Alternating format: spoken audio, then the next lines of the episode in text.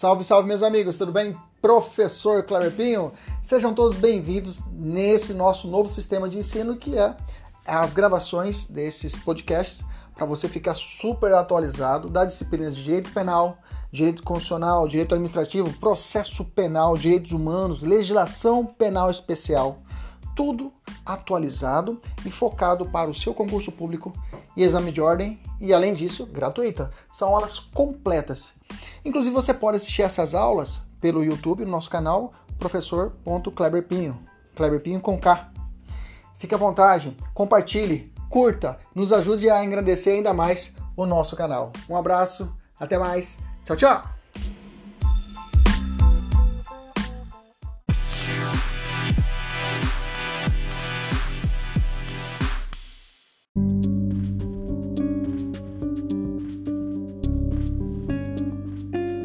São os principais princípios do processo penal que você tem que estudar que você tem que decorar, que você tem que saber para as provas de concurso.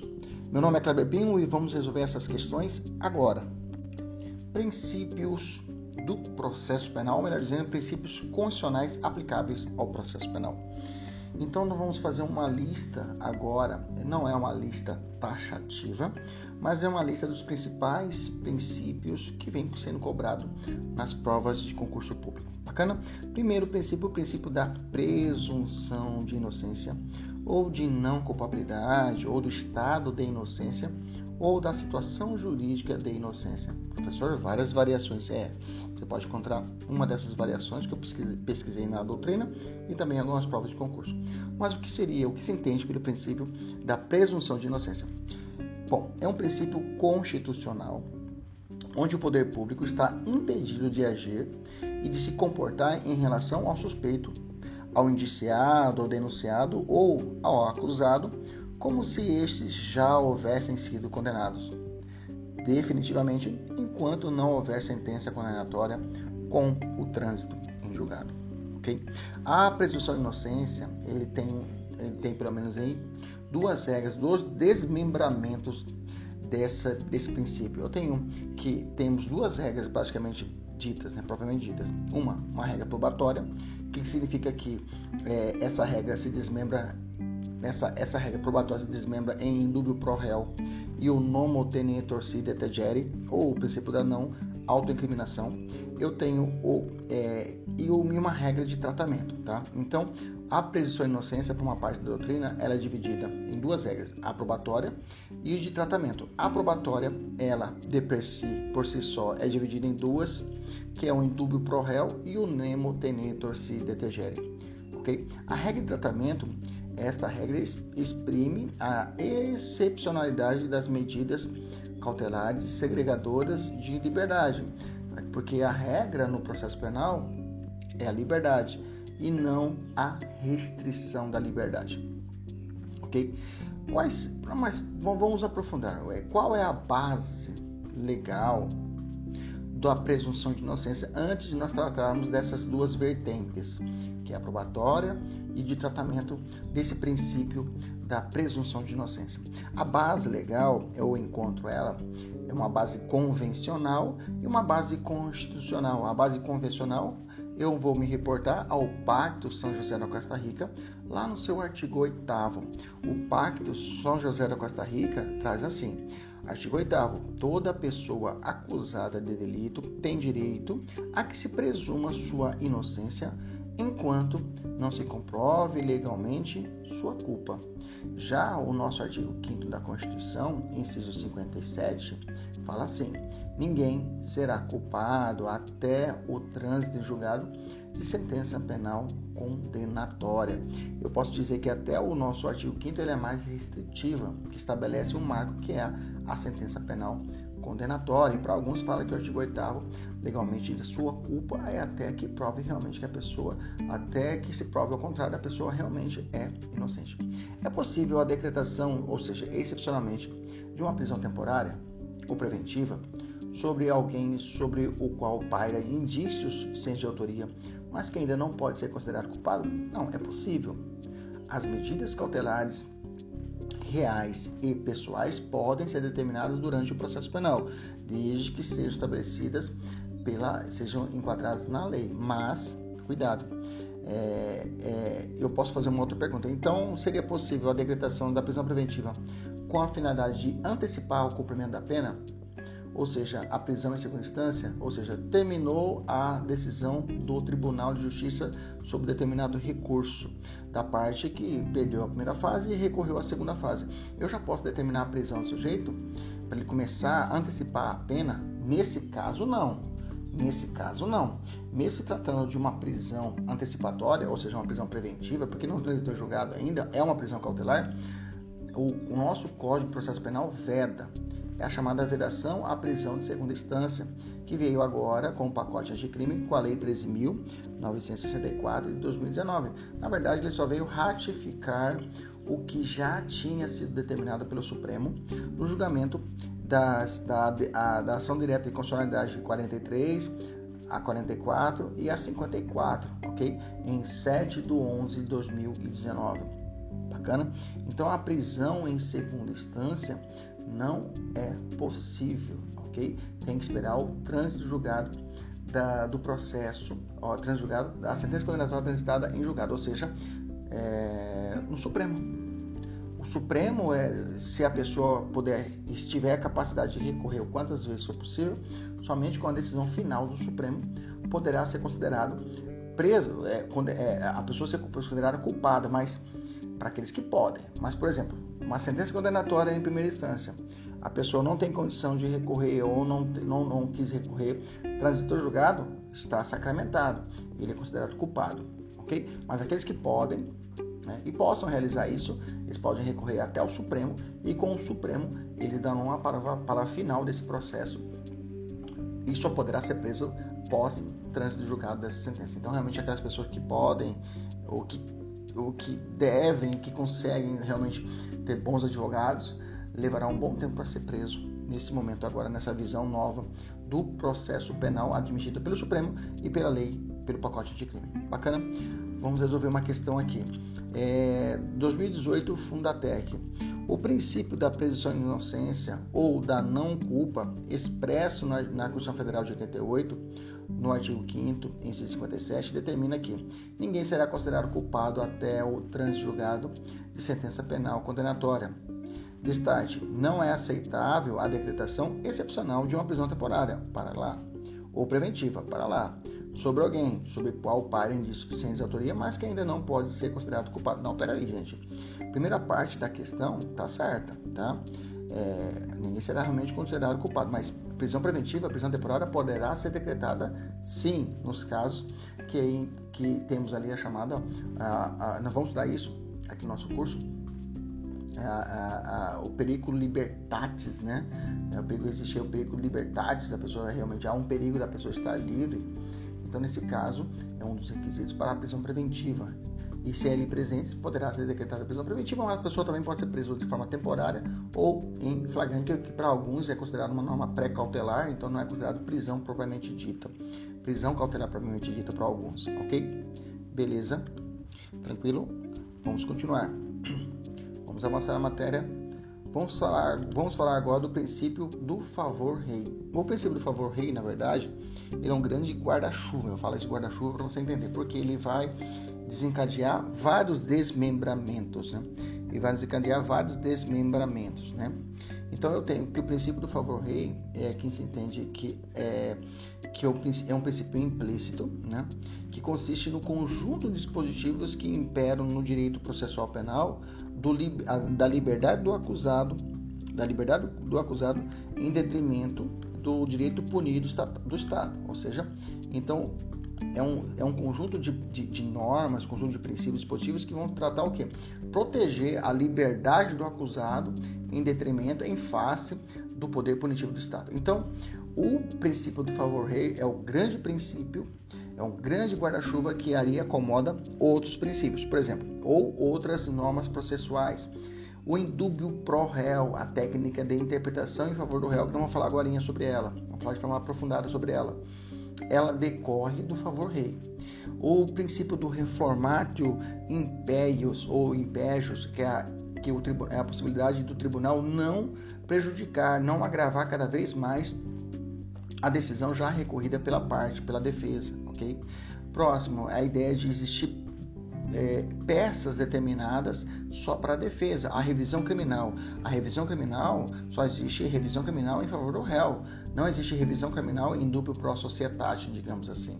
E além disso, nós temos também recursos exclusivos da defesa. Por exemplo, os embargos infringentes e embargos nulidades. Então, esse grande princípio favor rei, ele vai ramificar em vários outros dispositivos, em vários princípios que vão sempre trabalhar a proteção da liberdade do acusado em detrimento do, do da sanha acusatória, da sanha é, de, de, de, de, de punir do Estado, beleza? Vamos avançar, vamos falar agora de forma específica. Eu falei para vocês que é, o, o, o, princípio do, é, da presunção de inocência ele é dividido em dois grupos. Eu falei para vocês, uma regra probatória, que vai ser o nubio pro réu e nemo tenenta se detegere, e uma regra de tratamento. Lembra disso?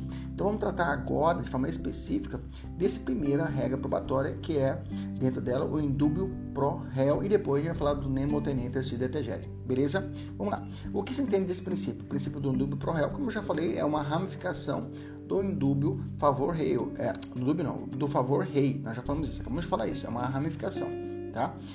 O indúbio pro réu é uma técnica de interpretação que sempre, é, que na dúvida, o juiz, o tribunal, sempre deve prevalecer o interesse do réu, na qual deve orientar, inclusive, as regras de interpretação, de forma que, diante da existência de duas interpretações antagônicas, deve escolher aquela que apresenta maior, mais favorável ao acusado. Recentemente, o Supremo decidiu a respeito da, da, da obrigatoriedade da participação da pessoa que está sendo investigada de, de depor na CPI. A pergunta foi a seguinte que te levou ao Supremo. A pessoa ela é obrigada a comparecer a uma CPI para prestar depoimento se ela está sendo investigada? Essa foi a pergunta, chegou ao Supremo. E o Supremo, na turma, é, salvo engano, na segunda turma, houve um empate. Dois disseram que sim, é obrigatório, e dois disseram que não. Nesse caso, como houve empate, o que foi decidido? Em favor do réu. Ou seja, o investigado ele tem a faculdade, não é obrigatoriedade, de comparecer na CPI para prestar depoimentos. Isso não gera o que? Uma imputação de responsabilidade ou uma presunção de algum crime, ok? Beleza? É um exemplo da interpretação em duplo pro réu recente dada pelo Supremo. Bacana? Vamos continuar aqui nossa epopeia. Vamos lá. Esse princípio se faz presente em todo momento do processo? Essa é uma pergunta importante. Vamos falar assim, todo, todo, em, em qualquer hipótese eu posso aplicar o princípio do indúbio pro réu ou eu posso aplicar o inimigo do indúbio pro réu, que é o indúbio pro societate. Então vamos lá. Eu tenho que a doutrina estabelece dois momentos processuais em que eu não vou aplicar o indúbio pro réu e sim indúbio pro sociedade. Isso cai em prova. O primeiro momento é na fase da, do oferecimento da denúncia. Se o promotor e o juiz, o juiz na hora que ele vai receber a denúncia, ele tem dúvida se realmente há uma extinção de punibilidade, se há uma excludente de licitude, ele não tem uma certeza quanto a isso, ele vai receber a denúncia e vai começar o processo e no processo a gente decide. Mesma coisa é a decisão de pronúncia. Na segunda, ali no finalzinho da primeira fase do, do júri, começando a segunda fase do júri, o juiz observa se ele vai pronunciar ou não pronuncia o réu ou desclassifica. Ele pensa, bom, Aqui nesse momento eu posso dizer em dúbio pro societate e vou pronunciar o réu e lá no júri a gente decide. Ok? Essas são as duas, duas, dois momentos processuais estabelecidos pela doutrina. Mas agora, dia 6 de outubro de 2020, né, recentemente, é, o, o STJ, na análise do HC 613-439, ele trouxe que na fase de execução da pena, na fase de execução da pena, ok? Na análise da progressão de um regime para um regime mais brando de um condenado, poderá ser aplicada a técnica do indúbio pro societate, ok? Fique atento quanto a isso, tá? Poderá ser aplicado em indúbio pro societate. Outra decisão do Supremo também, inclusive é uma súmula do Supremo, é, aliás, do STJ, é a possibilidade de regressão de regressão de regime, não, a possibilidade de transferência transferência do preso de uma de uma de uma de uma penitenciária estadual para uma federal sem sem ouvir a defesa, tá? sem ouvir a defesa. Peraí, já vou achar aqui essa súmula para você. A regra está na súmula 639 do STJ. É uma regra de praticamente do pro sociedade, mas ele traz inclusive a proteção que diz o seguinte: a súmula não fere o contraditório e o devido processo legal. Inclusive, vamos incluir isso aqui lá na frente. Decisão que, sem, motivo, sem ouvida prévia da defesa, determine transferência ou permanência de custodiado em estabelecimento penitenciário federal. Veja, é uma clara evidência de uma aplicação de uma regra de indúbio para a sociedade, né? que vai se aplicar uma norma sem a, a análise de, de, de, beneficiar o réu. Né? Uma ideia de propriamente de, indúbio para a sociedade e uma regra de que, que e, e traz a súmula que não fere ampla defesa e contraditório. Né? Bacana, tranquilo. Beleza? Eu vejo nessa súmula claramente a aplicação do princípio do indúbio pro sociedade. Quais as bases legais né, do indúbio pro réu? Né? Eu tenho o Pacto São José da Costa Rica, artigo 8 que nós já falamos lá em cima, e o 57 também, que ninguém será considerado culpado até o trânsito julgado de é, sentença penal condenatória. Vamos falar da segunda ramificação em dúvida pro réu. Nós falamos da primeira ramificação, que é, aliás, quais as ramificações dessa presunção de inocência, né? Do princípio da presunção de inocência, nós vimos lá em cima, né? Qual é a ramificação? Nós falamos que é uma ramificação probatória, que pode ser um duplo pro réu, e, e o nemo tenetus si detegere. Já falamos do duplo pro réu, vamos falar agora do nemo tenetus si detegere. O que é isso, professor? Nemo tenetus si detegere. O que traz esse princípio? É o princípio constitucional, basicamente, que veda a autoincriminação. Tá? Bases legais é a mesma que eu disse para você, é o artigo 8 do Pacto de São José da Costa Rica e o artigo 5 inciso 57. Esse princípio ele possui quatro desdobramentos. Quatro desdobramentos. O primeiro princípio, primeiro desdobramento é o direito ao silêncio, tá? Trata-se do direito de não responder às perguntas que lhe forem formuladas, tá? E aí, nessa ideia do direito ao silêncio, eu tenho que a pessoa ali é garantida alguns direitos constitucionais. A própria Constituição determina o direito ao silêncio é uma garantia constitucional. Tá? Eu tenho origem disso, eu tenho um caso americano, que é o caso do Miranda Riggs, ou Miranda Warrens, que é uma teoria, né? chama teoria de aviso de Miranda. Miranda não é mulher, é um homem, viu gente? Eu, é um caso de uma pessoa que ele foi preso, né? Latino-americano foi preso por policiais americanos e ele, durante todo o seu depoimento, não foi narrado a ele os direitos constitucionais. Aquele que você vem assistir na televisão, seu dever de fazer de ficar em silêncio. Tudo que você disser será utilizado contra você no tribunal. Lembra disso? Essa, essa, essa leitura dos direitos. No Brasil, professor, quando que é realizada essa leitura de direitos? Nós não temos na prisão, igual os americanos. Mas, por exemplo, na, por tempo da lavratura do auto de prisão em flagrante e depoimento do investigado, do acusado, eu tenho que a leitura desses direitos, tanto na fase investigatória como no juízo. Ah, esse é um direito constitucional da pessoa permanecer silente, que é uma ramificação do nemo tenente si detegere, beleza? Eu trouxe ao final desse é, é, aqueles que queiram, né, no, quem está ouvindo nossa aula aqui pelo Spotify, é, e o nossos alunos têm acesso a um artigo científico que trata a respeito dessa teoria da Miranda para poder ali estudar. Aqueles alunos que queiram, o Spotify que queiram nos, nos, nos requerir, a gente coloca na descrição aqui, vamos colocar na descrição esse link para você dar uma lida nesse artigo que trata dessa história do caso do, do Miranda Rex, Riggs, ok? Segundo ponto é outro desdobramento do Nemo Tenente DGL é a inexigibilidade de dizer a verdade, tá? No Brasil não tem um crime de perjúrio como tem nos Estados Unidos. Então o réu ele pode mentir, pode mentir, ok? Mas a mentira do réu não vai lhe não vai é, fazer esquivar de algumas consequências processuais. Por exemplo, é, na fase na fase do interrogatório, na fase do interrogatório processual, quando o juiz vai interrogar diretamente o réu, o acusado no processo penal, que inclusive é a última fase, o último momento do interrogatório da audiência, né? que é o artigo 400 do Código de Processo Penal aplica que o último ato da audiência é a oitiva do acusado, o interrogatório do acusado, beleza?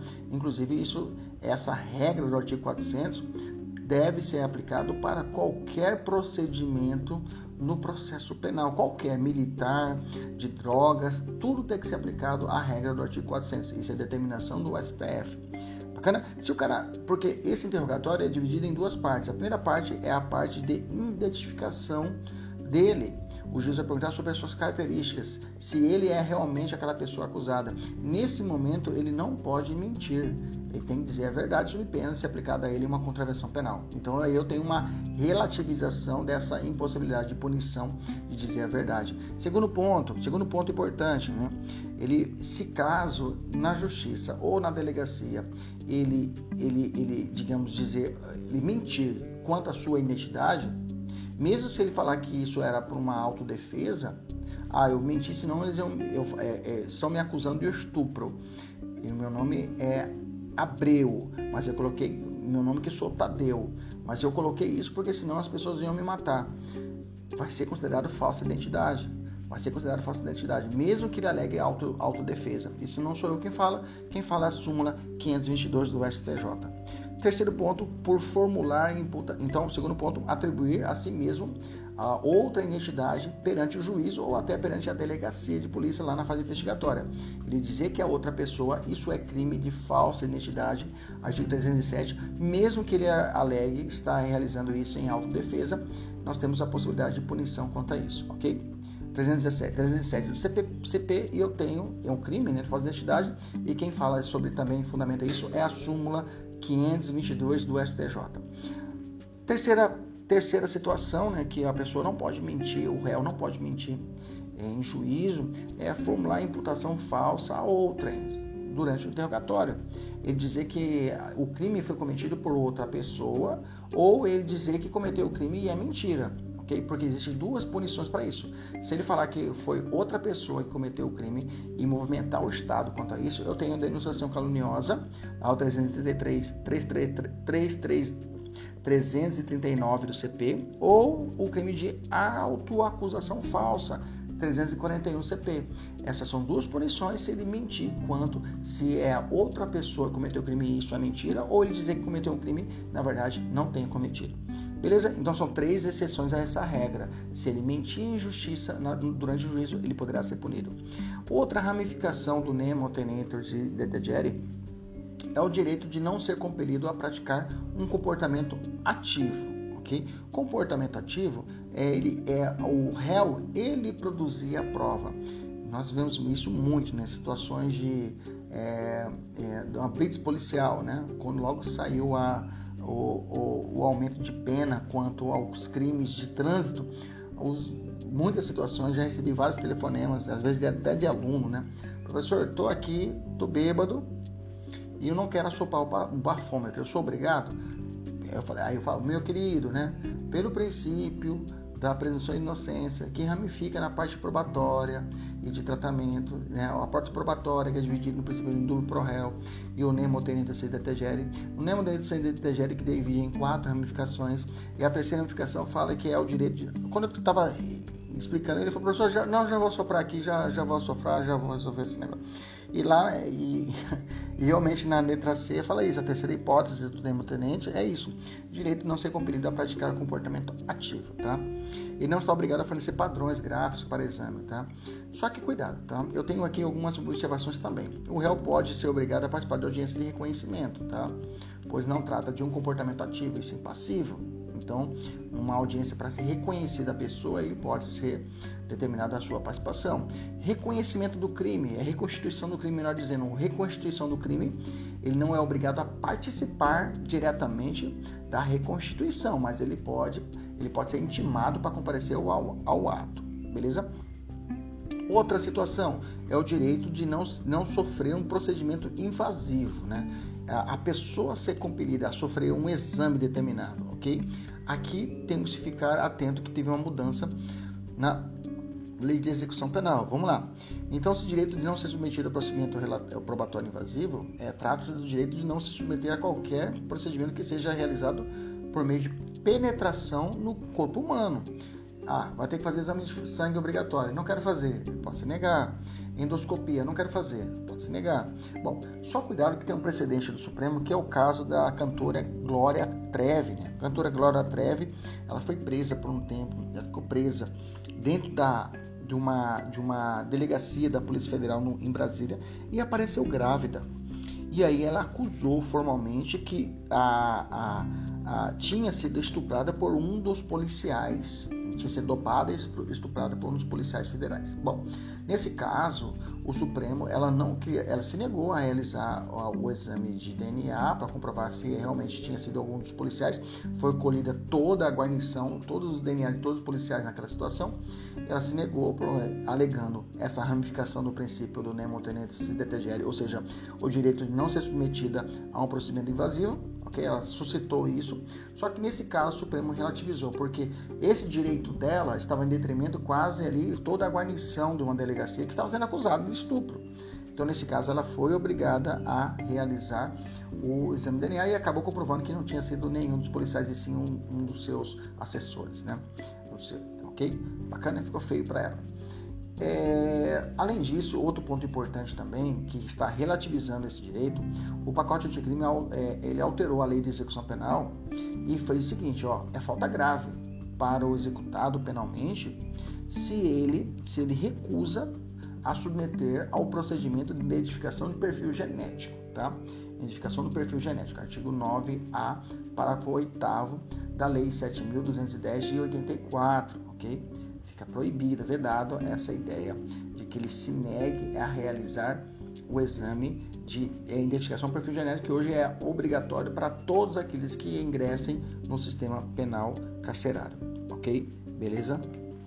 Nesse momento, é até interessante lembrar vocês a respeito desse perfil genético, que é um banco de dados que fica ali é, fornecido para as autoridades policiais e até o, a autoridade judicial. É um, um digamos assim, é, um, é uma coletânea de dados sigilosos, ok? E agora, recentemente, foi, é, foi publicada e está em vigor a Lei 14.069 de 2020, tá? Que trata do Cadastro Nacional de Pessoas Condenadas por crime de estupro. Bacana? Tranquilo? Então já existe uma norma específica que faz um cadastro nacional de pessoas condenadas por crime de estupro. Esse cadastro, é claro, é um cadastro privado, não é público. Isso é mais para um controle das autoridades públicas. Não quer dizer que eu vou consultar esse cadastro, eu vou saber onde é que mora um determinado é, estuprador que foi condenado. Ah, ele mora perto daqui de casa, né? Isso, inclusive, existe essa, essa ramificação chamada a da Lei Megan lá em, nos Estados Unidos, Lei Megan. Inclusive, essa, essa lei, ela vem desse raciocínio da Lei de Megan. Lei Megan é uma criança que foi estuprada nos Estados Unidos, foi violentada e depois chamava Megan, né? E aí os Estados Unidos, em alguns estados, determina que o estuprador condenado ele tem que se cadastrar em, uma, em um sistema onde a pessoa consegue acessar em, em, associações onde é que a pessoa mora. Ó, naquele bairro mora determinado estuprador. Ok? Então essa, essa, essa identificação do perfil genético ela pode ramificar e agora tem esse cadastro nacional de pessoas condenadas por crime de estupro, beleza? Por óbvio, né, pela visão da defesa, da defensoria, essa lei está sendo muito criticada, tá? Muito criticada, criticada e logo logo aí devemos ter alguma ação de inconstitucionalidade contra ela. Bacana porque viola para alguns, né, o direito da, da direito ao esquecimento no âmbito penal, né? Nós temos o direito ao esquecimento no âmbito penal e é, a ideia também da, da, da perpetualidade da, da condenação. Bacana? Beleza? E fora os princípios da intimidade e outros mais. Bacana, vamos continuar aqui. Princípio do devido processo legal, né? O princípio do devido processo legal. Fechamos então do princípio da presunção de inocência, falamos sobre o princípio do indúbio pro réu e do princípio, é, principalmente do nemo tenente si detegere. Bacana? Vamos falar agora do princípio do devido processo legal, outro também princípio maior do processo penal, que é um princípio não exclusivo do processo penal, né? Que estão fundamentados no artigo 54, artigo 5 inciso 54. Ninguém será privado da liberdade ou de seus bens sem o devido processo legal. Ele, esse princípio constitucional se divide em dois aspectos, um, um aspecto material e um aspecto processual. Né? É, o aspecto material substancial, o devido processo legal, se liga ao direito penal, em fazer, fazendo valer os princípios penais ele coincide com o princípio da razoabilidade. Já no âmbito processual penal ou procedimental, o devido processo legal está atrelado à ampla possibilidade do réu de produzir provas e outros meios processuais de defesa, ok? O 55 também é interessante citar o artigo 55 fala aos litigantes em processo judicial ou administrativo e aos acusados em geral são assegurados o contraditório e a ampla defesa com os meios e recursos a ele inerentes, ok? Então, uma visão processual do devido processo legal, eu tenho que complementá-lo com o artigo 55 né, da nossa Constituição. O contraditório, professor, o que seria o contraditório? O contraditório, o réu, é, pelo princípio contraditório, tem o direito de conhecer a acusação a ele imputada, a ele imputada e de contrariar, evitando que venha a ser condenado sem ser ouvido, ok? Com o contraditório, eu tenho três direitos da parte, né? que devem ser atendidos. Primeiro, o direito a ser intimado sobre fatos e provas. Segundo, direito de se manifestar sobre os fatos e prova. E o terceiro, o direito de interferir efetivamente no procedimento do juiz. Então, esses três direitos refletem o contraditório: direito de ser intimado, direito de manifestar e direito de interferir. Né? Depois eu tenho a ampla defesa, que divide aí, nós temos aí a análise da ampla defesa, podemos dividir em alguns subprincípios. Ela pode ser dividida em autodefesa e defesa técnica, né? Autodefesa e a defesa técnica. A autodefesa dispõe que a defesa lhe é disponível é, que, que, ela seja, que a defesa seja exercida pessoalmente pelo réu, tá? Por exemplo, o direito ao silêncio é uma forma de autodefesa. Ah, professor, é, a pessoa pode se defender sozinha no processo penal? Se defender sozinha, ótimo. Ele fazer a sua defesa sozinha, né? Pode no processo penal ele fazer a sua defesa sozinha? A resposta é sim, desde que ele tenha habilitação para isso. Quem fala isso né, é o nosso Código de Processo Penal, tá? É, é, ele fala é, isso no artigo 263. Se o acusado não tiver, é, se ele se o acusado não o tiver, ser-lhe-á nomeado defensor pelo juiz, ressalvado o seu direito de, a todo tempo, nomear outro de sua confiança, ou a si mesmo defender-se caso tenha habilitação. Isso reflete o direito da autodefesa, que se desdobra em direito de audiência, ou seja, direito de ser ouvido no processo, e o direito de presença, direito de fazer presente aos atos processuais. Professor, é muitas ramificações, fique tranquilo, tá?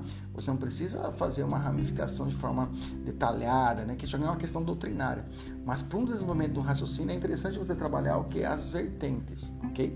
Uma questão dissertativa. Mas fica tranquilo que depois com você vai ler mais uma vez, depois quando estiver praticando, você consegue desenvolver esse raciocínio. Mas tem que saber que existe essas ramificações. Dentro da ampla defesa eu tenho a defesa técnica, né? Será indisponível exercida por defensor técnico. Tem como? Tem que ter um defensor técnico. Ou a pessoa é habilitada, tem a capacidade postulatória, ou seja, ele é advogado, ou não. Então não é possível no direito penal brasileiro, no direito processual penal brasileiro, o cara se autodefender sem a habilitação de ser advogado. Beleza? Maravilha. Vamos avançar e vamos falar agora do princípio da isonomia processual. Isonomia processual, ok? Quando eu falo isonomia, eu estou falando de igualdade. Quando eu falo de igualdade no processo penal, você lembra de paridade de armas. Igualdade de armas. Grava isso, paridade de armas. Falou de isonomia no processo penal, você lembra de paridade de armas. O que se entende por esse princípio da isonomia ou par conditio ou paridade de armas. Ele decorre do princípio da isonomia, genericamente considerado. Todos são iguais perante a lei, lembra lá? Dessa concepção formal, dessa isonomia formal estabelecida pela Constituição, é dela mesma que decorre. As pessoas são igual, iguais perante a lei, sendo vedadas práticas discriminatórias, conferindo às partes os mesmos direitos e deveres. Paridade é igualdade, armas é os mesmos instrumentos processuais. Tá? Pergunta: pela ação penal, o princípio da igualdade de armas mitiga o princípio da oficialidade? Nossa, professor, que negócio que é esse? Vamos lá. Vou perguntar de novo. Com base na ação penal pública, com base na ação penal pública, o princípio da igualdade das armas, ele diminui o princípio da oficialidade? Professor, isso aqui foi uma questão que eu encontrei. Eu falei, não, vou levar para os nossos alunos, vou colocar no material para poder raciocinar. Primeiro ponto.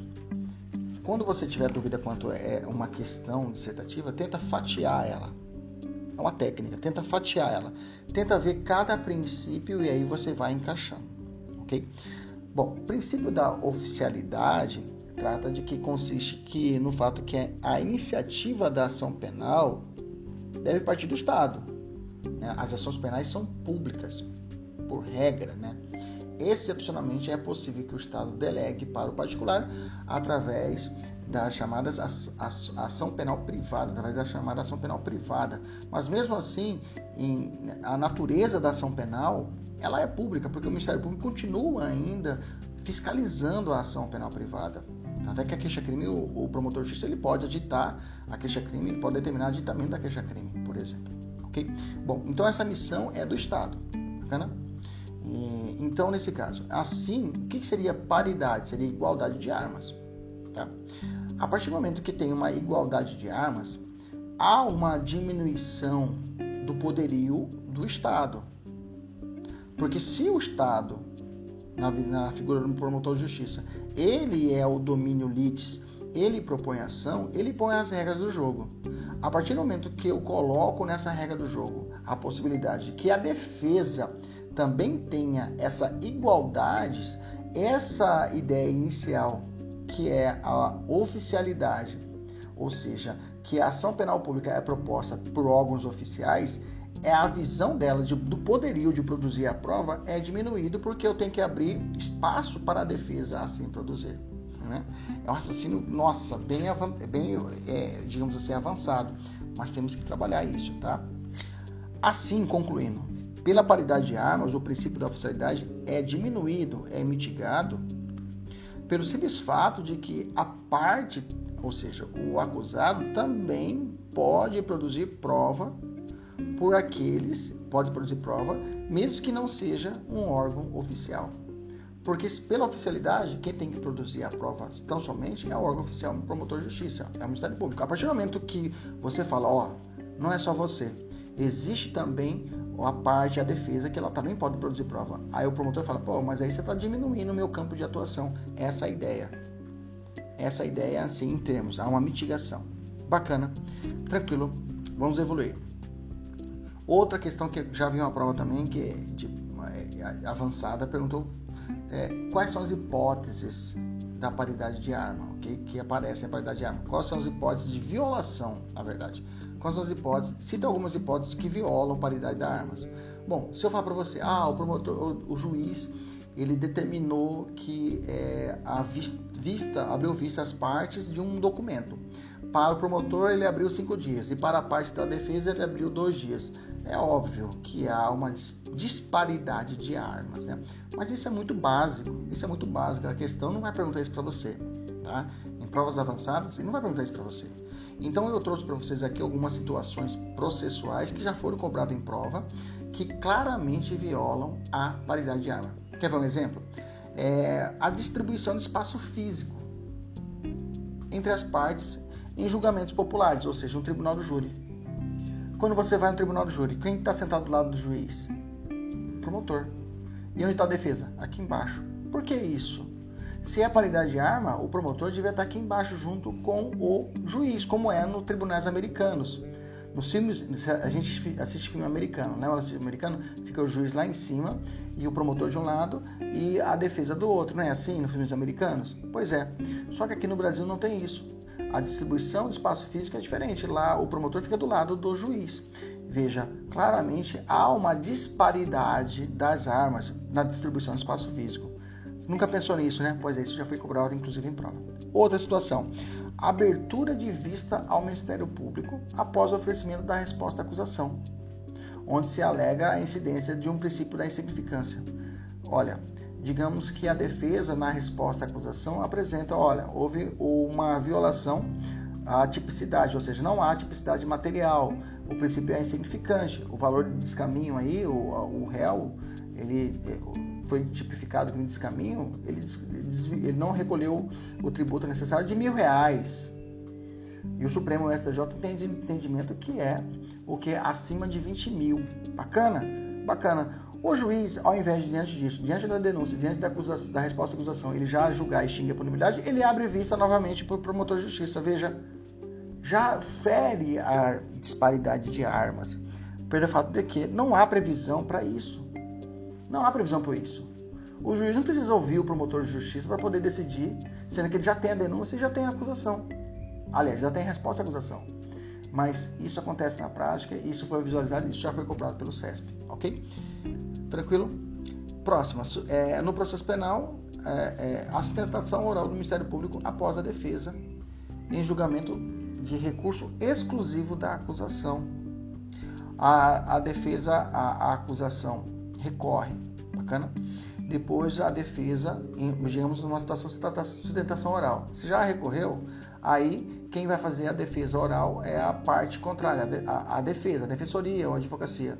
Vai lá e faz sustentação, defende. Depois abre a palavra para o promotor fechar. Lembre-se, quem fala por último no processo é o réu, tá? É uma regra processual. Partir do momento que você vê uma situação em que o, o promotor ele fecha, ele dá a última palavra, há uma violação à paridade de armas. Bacana?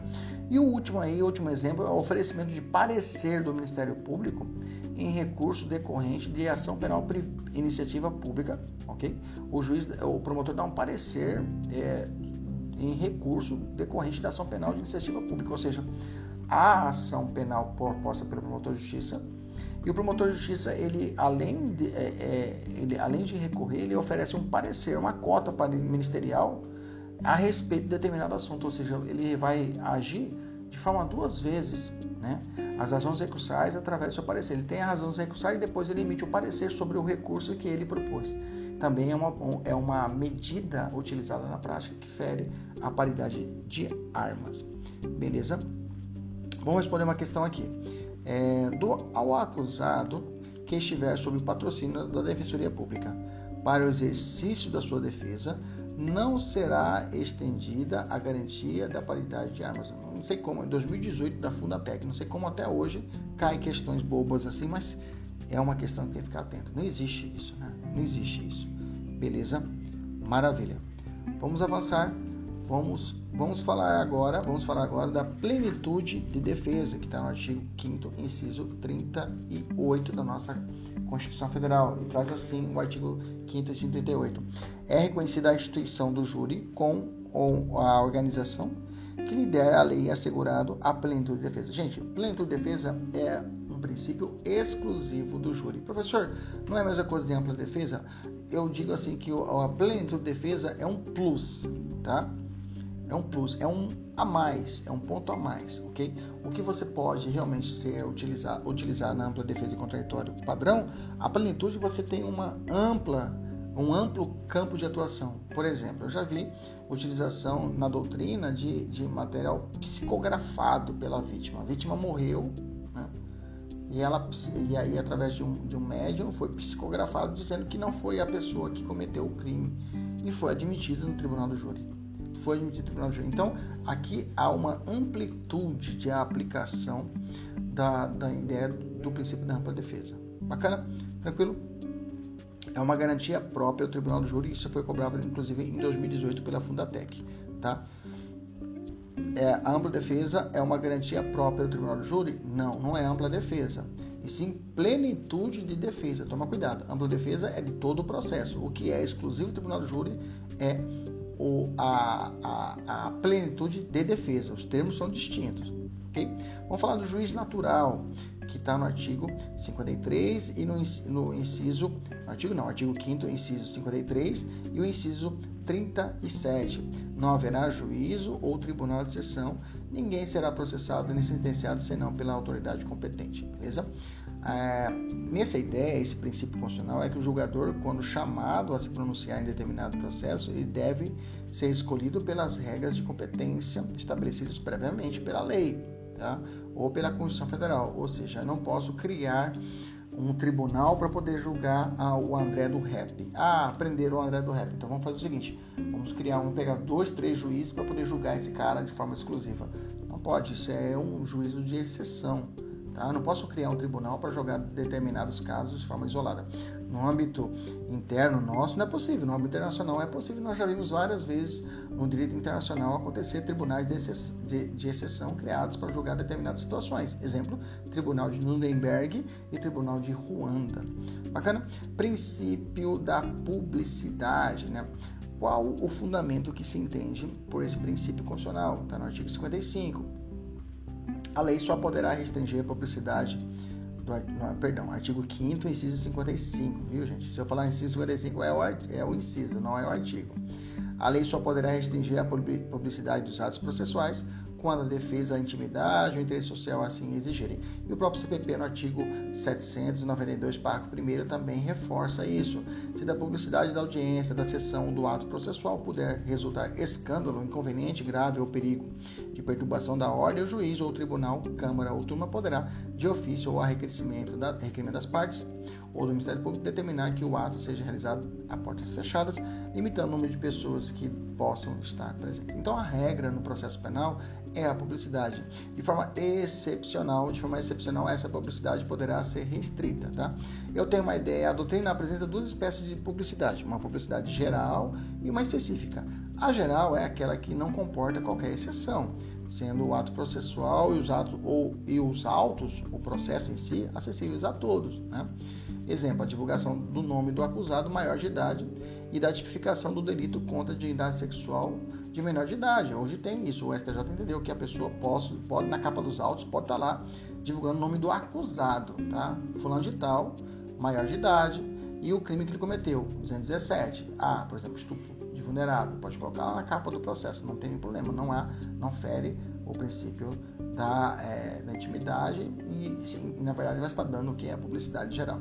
A publicidade específica é aquela que apenas o juiz, o Ministério Público ou a assistente de acusação e o defensor terão acesso aos autos, como nos casos da defesa da intimidade e interesse social. Aí são situações em que a publicidade ela é restrita às partes, ok? São crimes de violência, outros mais sexuais são direcionados apenas à parte. Eu disse para você a capa dos autos, mas não disse o processo, tá? O processo não tem acesso.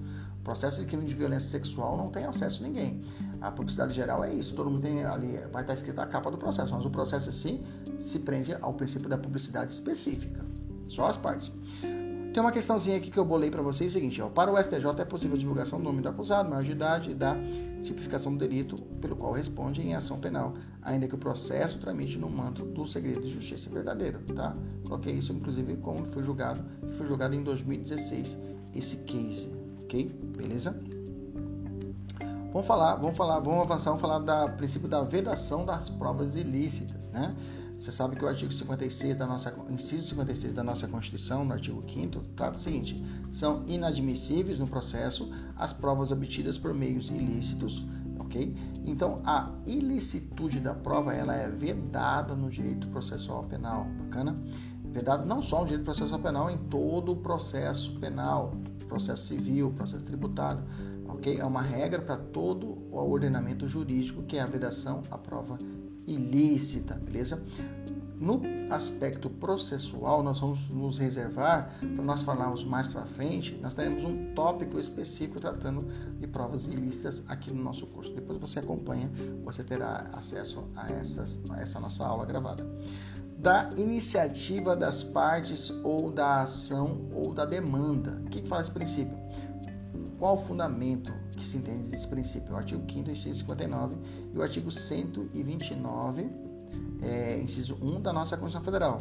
Por esse princípio, é proibido o juiz que ele proponha a ação penal de ofício, cabendo apenas ao promotor de justiça ou ao ofendido na ação penal privada ou ação penal privada subsidiária da pública, ok?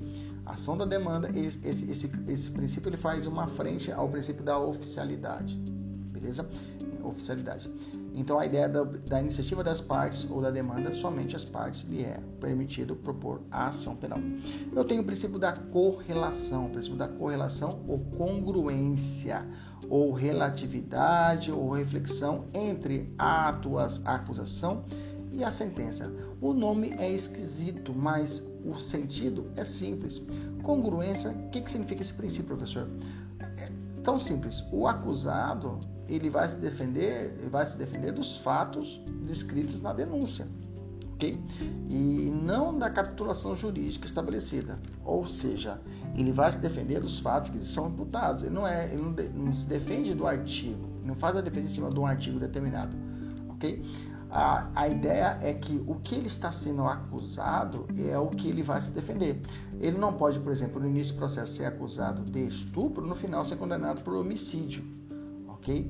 Nesse caso, tem que ser utilizados os instrumentos de retificação processual, que é emendado libelli, se for o caso, o juiz pedir a, respeito da emenda, ou multatio libelli, que são institutos presentes nesse caso. Mas fora isso, o juiz ele está adstrito o que está determinado na petição inicial, ou seja, na denúncia, ok? Se o juiz decidir fora, ele vai estar cometendo uma sentença extrapetida.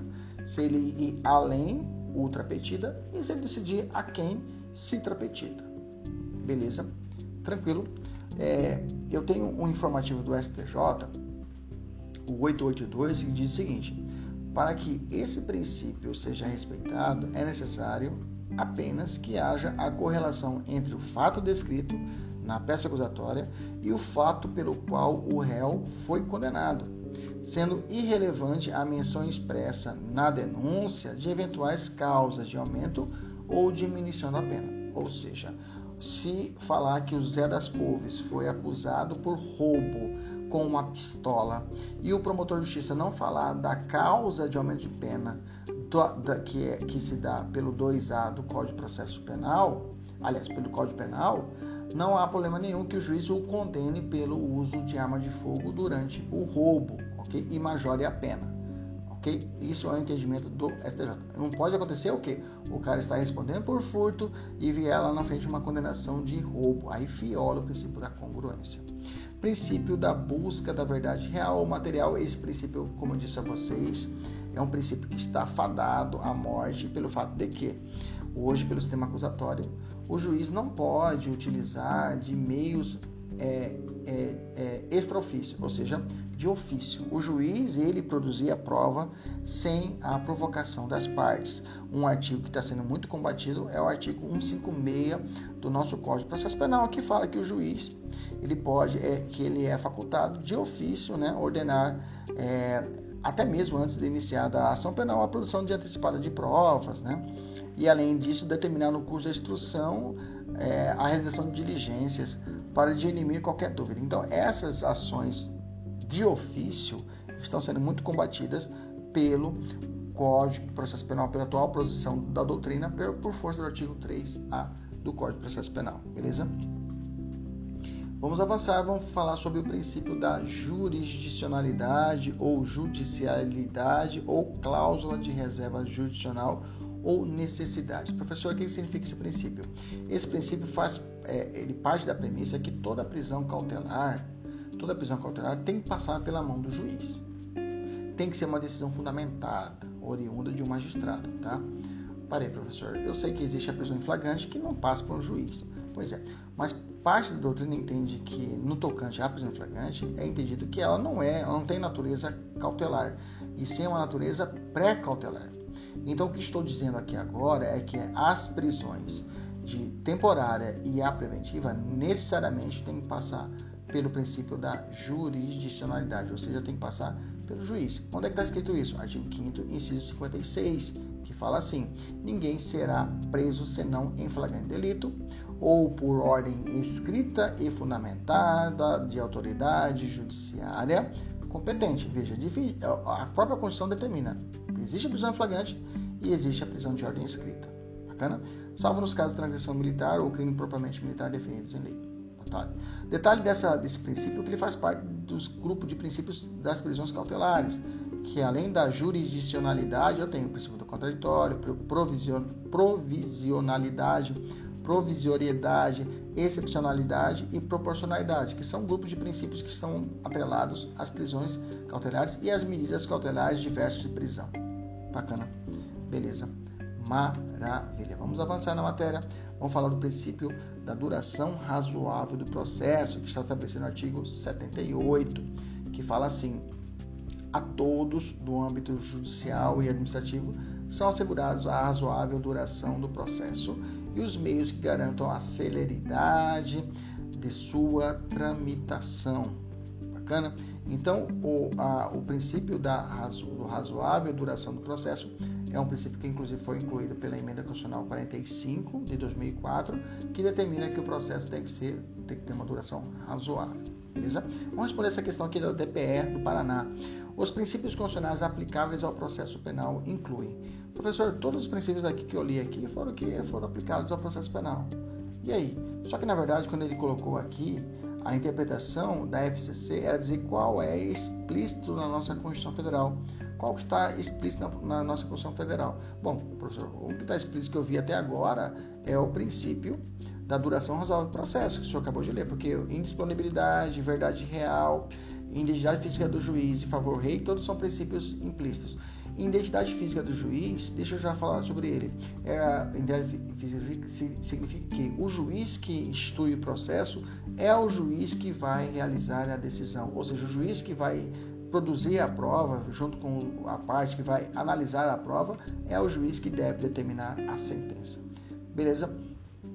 Tranquilo. Aqui nessa questão, a alternativa correta, letra C, razoável duração do processo. Duplo grau de jurisdição, que compreende o princípio do duplo grau de jurisdição. É um princípio de direito processual que não se limita ao processo penal, isso é básico, né? Assim, o direito que as partes de verem seus recursos serem julgados por um órgão é, diferente daquele que, que, que, realizou o julgamento, é chamado juízo ad quem. Né? Juízo ad quem é o juízo que é estabelecido, que vai reanalisar as provas dadas pelo juízo a quo. Beleza? É um princípio inerente ao processo penal e posso dizer que inclusive um princípio implícito do princípio constitucional implícito, um, um princípio constitucional implícito do processo penal e não só do processo penal, mas de todo o processo em si. Beleza? Tranquilo? Maravilha. Vamos avançar na matéria. Vamos falar agora de aplicação na lei penal processual, mas isso será um nosso outro podcast. Um abraço, até mais. Tchau, tchau.